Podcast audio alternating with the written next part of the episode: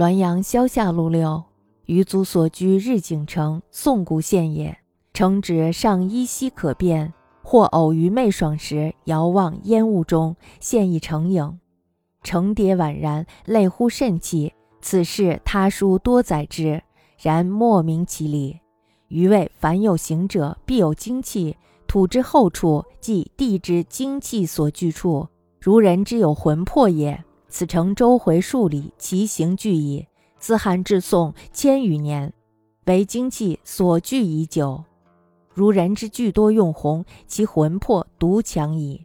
故其形虽化，而精气之盘结者，非一日之所需，既非一日所能散。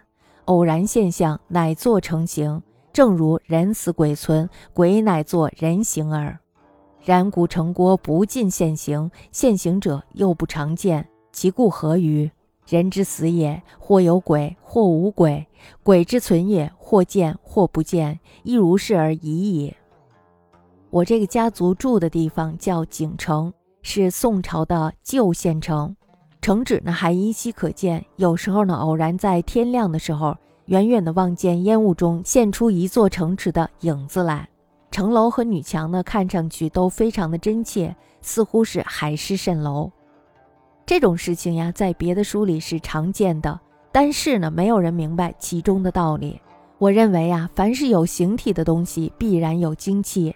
土地厚实之处，必然是土地精气聚集的地方，就像人有魂魄一样。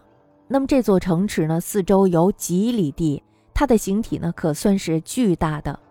从汉代到宋代一千多年，它聚集精气的时间呢，也已经很久了。